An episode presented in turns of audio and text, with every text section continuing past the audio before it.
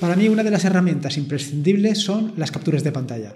Es una, vaya, una herramienta o un procedimiento que utilizo con mucha frecuencia para cualquier cosa que te puedas imaginar.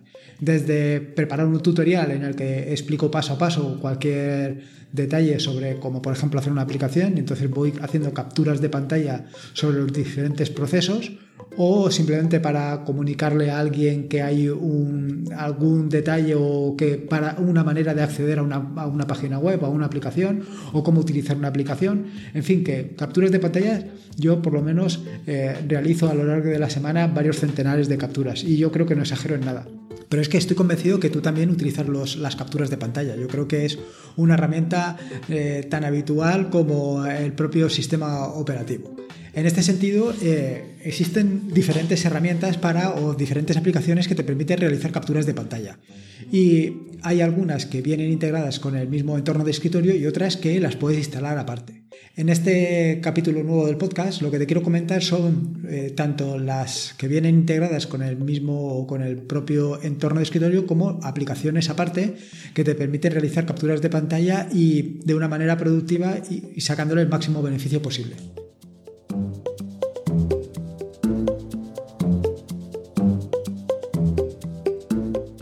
Soy Lorenzo y esto es atareado.es versión podcast. Este es el episodio número 54 del podcast, un podcast sobre Linux, Ubuntu, Android y software libre. Aquí encontrarás desde cómo ser más productivo en el escritorio o montar un servidor de páginas web en un VPS hasta cómo convertir tu casa en un hogar inteligente. Vamos, cualquier cosa que se pueda hacer con Linux seguro que la encontrarás aquí. Como te he comentado en este capítulo, en el capítulo de hoy del podcast, te voy a hablar precisamente sobre... Eh, capturadores de pantalla o sobre cómo realizar capturas de pantalla de forma sencilla o diferentes alternativas, vaya, porque seguro que tú conoces eh, más de una solución para realizar capturas de pantalla. Pero bueno, se trata de, exponerlas todas encima de la mesa. Sin embargo, antes de meternos en faena y para que no me suceda como en la semana pasada, que me dejé por comentar los artículos de la semana, con el tema que estaba realmente emocionado eh, por la participación tanto en CPU-G como en Expander para la traducción y que espero que eh, haya más gente que colabore no solamente en traducciones sino también en aportar ideas eh, algo de creatividad y mejorar la interfaz de, cualquiera de estas aplicaciones o cualquiera de las otras. En fin, esta semana he escrito dos artículos. Eh, uno es de Beaver, que es un editor SQL multiplataforma eh, que muchos me recomendasteis eh, cuando escribí sobre Skirrel. Skirrel es otra aplicación multiplataforma que te permite trabajar con bases de datos utilizando el lenguaje SQL. tanto Skirrel como Beaver tienen la ventaja y el inconveniente de que están desarrollados en Java. Y digo la ventaja y el inconveniente porque al estar desarrollados en, Java son multiplataforma, es decir, corren en las tres plataformas Linux, Mac y Windows, pero tienen el inconveniente es que como cualquier otra aplicación eh, implementada en Java es un verdadero devorador de recursos. Yo creo que está al nivel de cualquier navegador, ya sea Chromium o Firefox. Y por otro lado, el otro artículo, bueno, realmente este no es artículo, es eh, un nuevo episodio, un nuevo capítulo del tutorial sobre el terminal. Este va sobre salidas y tuberías. Y no me refiero a tuberías de fontanero, sino a las tuberías que se utilizan en la línea de comandos. Aquí te voy a contar un poco sobre cómo funcionan, qué aplicaciones o qué herramientas puedes utilizar, cómo puedes sacarle partido, en fin, todo una batería de posibilidades que tienes a la hora de trabajar con con el terminal. En fin, una vez ya te he contado estas dos cositas y a la espera de que, como te comenté en el podcast del lunes, me cuentes un poco sobre qué te ha parecido la página web, las nuevas, los nuevos cambios introducidos y si te parece más útil o no, vamos al turrón. Eh, ¿Qué opciones tienes para realizar capturas de pantalla? Aquí primero, antes de nada, quiero hacer un disclaimer. Y eh, la verdad es que la, solamente me voy a ceñir al entorno de escritorio Nome en cuanto a lo que son las, eh, los atajos de teclado. Y me voy a ceñir al entorno de escritorio Nome porque sé que utilizo, no por nada. Eh, me imagino y estoy convencido de ello que KDE, Mate y todas las demás pues también tendrán sus atajos de teclado para hacer esto mucho más sencillo. ¿Por qué yo prefiero utilizar los atajos de teclado? Bueno, pues esto yo lo he comentado en, un o sea, en innumerables ocasiones. Y es que eh, para ser realmente productivo lo que tienes que hacer es evitar utilizar el ratón. Tienes que con tus con vaya con, con, el teclado tienes que gestionarlo todo y realizar capturas de pantalla es una de las cosas eh, que si haces muchas pues te va a venir bien eh, aquí y hago un inciso me ha llamado mucho la atención eh, Windows y es que últimamente que en el trabajo tengo que utilizarlo, me he dado cuenta, o no sé, no sé por lo que te voy a comentar ahora, que el, tema de las capturas de pantalla es bastante deficiente. O yo es que no lo sé utilizar, no lo sé. Yo ahora mismo estoy utilizando Windows 7 y eh, para hacer las capturas de pantalla eh, solamente he encontrado una, la solución de hacerlas con una aplicación que se llama Recortes que viene integrada con el mismo Windows 7. Pero no he encontrado ni atajos de teclado ni nada de nada, lo cual me parece realmente absurdo.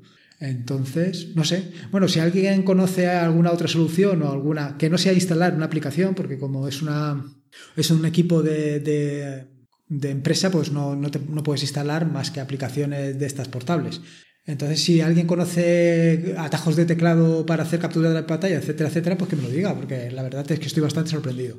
En fin, dicho esto sobre el tema Windows, vamos al tema de atajos de teclado para el tema de atajos de teclado, aquí eh, eh, tengo que comentarte que en el caso de Nome hay dos tipos de atajos de teclado. Uno que copia o que realiza la captura de pantalla directamente al portapapeles, de manera que si tú estás trabajando o estás creando un tutorial sobre el uso de una aplicación determinada, eh, utilizas el atajo de teclado, va directamente al portapapeles y tú directamente lo puedes pegar en un documento, por ejemplo.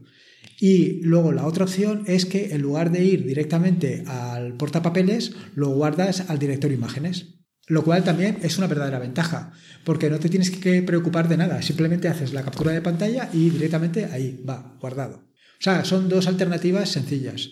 Eh, la diferencia entre uno y otro, bueno, simplemente es el atajo de teclado que utilizas. En el caso de que la captura de pantalla quieres que vaya al portapapeles, además del atajo normal, le tienes que incluir el control. Es decir, si haces una captura de pantalla de todo el escritorio y pulsas la tecla imprimir, lo va a guardar en el directorio imágenes. Pero si pulsas la tecla control más imprimir, lo que va a hacer es copiarlo al, portapapeles. Lo mismo sucede con, con el atajo de teclado mayúsculas imprimir, que lo que hace es hacer una captura de pantalla de un área del directorio y con el atajo de teclado al más imprimir, que lo que hace es eh, de una ventana.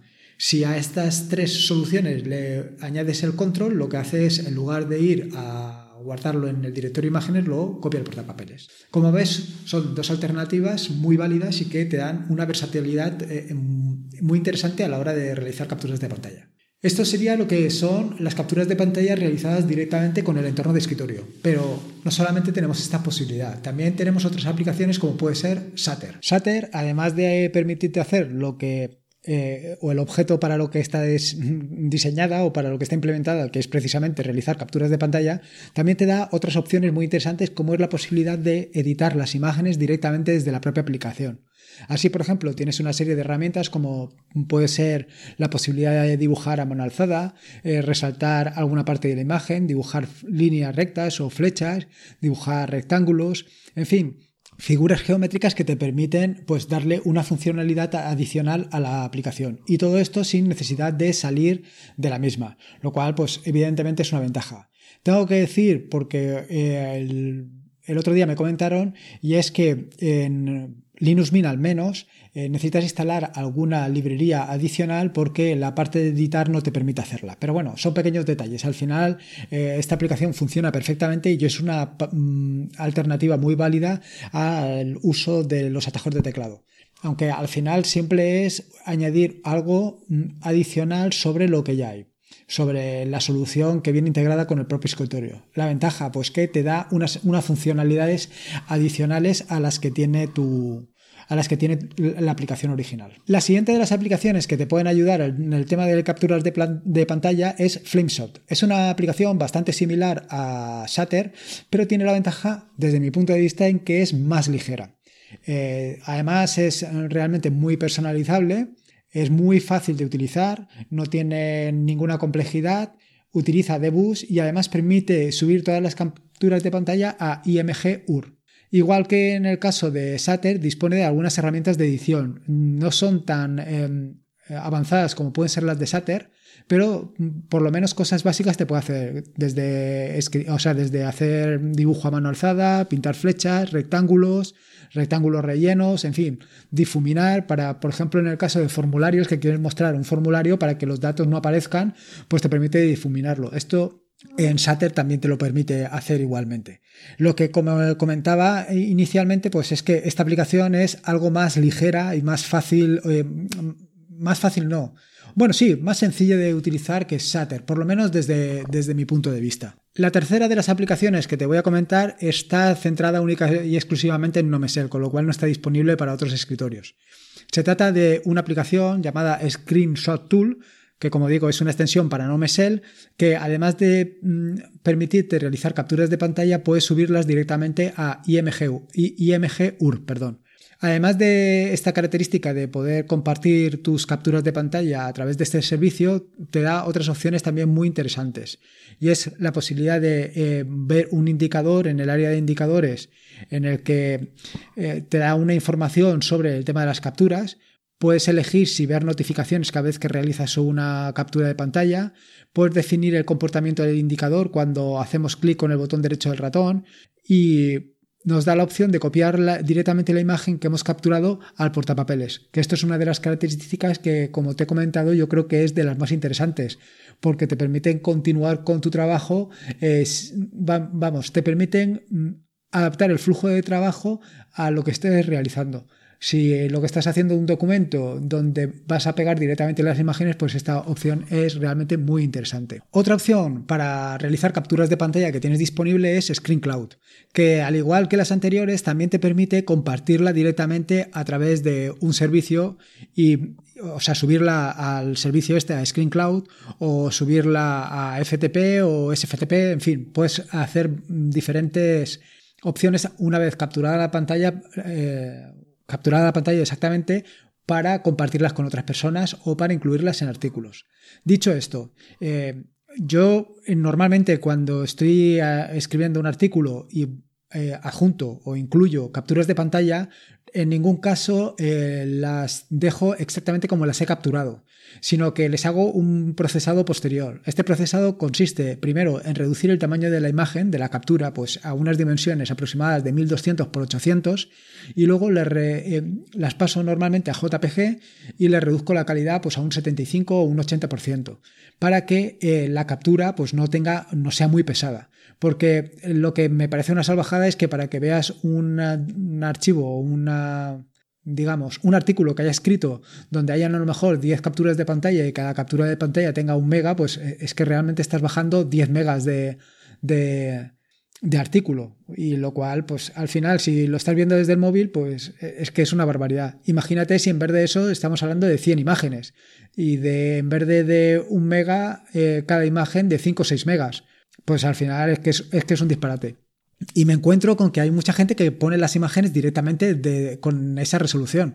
Yo creo que esto no es la, opción más válida. Lo, primero es dejar algo que sea muy fácil de tratar, ya, porque muchos ya consumimos directamente desde el móvil y una vez eh, has visto la imagen preliminar, pues si estás interesado en ella, haces clic y, te muestra la imagen en todas sus, en todas sus características, con las posibilidades que hay hoy en día. En fin, eh, con esto yo más o menos te he contado cuatro aplicaciones que tienes disponibles, pero no son las únicas cuatro que, con las que puedes realizar capturas de pantalla. También te voy a proponer dos más. Por un lado tienes Scrot, que es una aplicación para el terminal que te permite también realizar capturas de pantalla, lo que no tengo exactamente muy claro eh, la utilidad de esto, pero bueno, a lo mejor para hacer capturas de pantalla programadas a través de a través de ¿cómo se llama? Ahora no me sale, a través de cron o operaciones de este estilo, pero bueno, no, te sabría decir. Luego, eh, la otra opción que tienes es recurrir a Jim, porque Jim también te permite hacer capturas de pantalla. Eh, la ventaja de recurrir a Jim es que directamente desde allí puedes eh, realizar la edición y realizar la edición para guardar la imagen ya en un estado mm, de procesado avanzado para que no ocupe tanto. Aparte de estas herramientas, por supuesto, tienes muchas más. Yo te he comentado las que conozco y que he utilizado y que incluso he escrito artículos referentes a ella, que seguro vas a encontrar en las notas del programa. También conozco, por ejemplo, Kazam. Lo que pasa que eh, al ser del entorno de escritorio KDE Plasma, pues no lo he utilizado. De cualquier manera, si tú conoces cualquier otra aplicación eh, para realizar capturas de pantalla que te resulte interesante o te resulte práctica o sobre todo te resulte muy productiva, no dudes en comentarla y así yo la podré incluir en este en, en un próximo podcast o en un próximo podcast recopilatorio de capturadores de pantalla. En fin, que más o menos esto es lo que te venía a contar. Todas las posibilidades que conozco o que he utilizado en algún momento para realizar capturas de pantalla y básicamente decirte que yo actualmente la que estoy utilizando es la propia que viene integrada con el entorno de escritorio Nome, es decir, a través de atajos de teclado y poco más.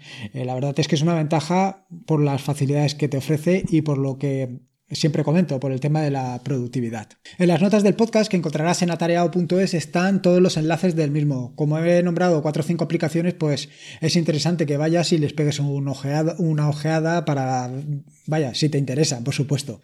Como dice Oliver Navari en su podcast Todas mis movidas, es triste pedir, pero más triste robar. Y hoy me toca pedirte pues que me eches una mano para la difusión del podcast. Desde luego que una forma tan válida como otra de colaborar con el software libre es mediante la difusión. Cuanta más visibilidad tenga este podcast, a más gente podré llegar y más gente eh, puedo ayudar a que vea que una alternativa al software privativo existe, una alternativa libre, una alternativa mm, mejor en, muchas, en muchos casos y que podría ser mucho mejor si más gente la utilizáramos. En fin, que es una buena manera y sencilla de colaborar con el software libre. En las notas del podcast que encontrarás en atareado.es están todos los enlaces que he mencionado a lo largo del mismo. Ten en cuenta que he hablado sobre cuatro o cinco aplicaciones, con lo cual, si te interesan, pues ya sabes dónde tienes que ir para echarles una mirada. Eh, como de costumbre, te pido que si tienes cualquier idea para una aplicación, alguna sugerencia, algún comentario, si quieres que haga alguna cosa en particular, pues simplemente me la comentas y yo intentaré eh, hacerla en la medida de lo posible. Pásate por el podcast, pásate por la página y me dejas allí tu opinión. Lo necesito, lo necesito mucho, necesito conocer tu opinión, necesito saber si el trabajo que estoy desarrollando te gusta, si hay alguna cosa que crees que tenga que modificar. En fin, la retroalimentación es muy importante para mí y es fundamental. Eh, recordarte por último que esto es un podcast asociado a la red de sospechosos habituales, que te puedes suscribir a la red en el feed feedpress.me barra sospechosos habituales. Recuerda que la vida son dos días y uno ya ha pasado, así que disfruta como si no hubiera mañana y si puede ser con Linux, mejor que mejor. Me quedo aquí escribiendo el siguiente capítulo del, del tutorial sobre el terminal. Venga, un saludo y nos escuchamos el próximo lunes.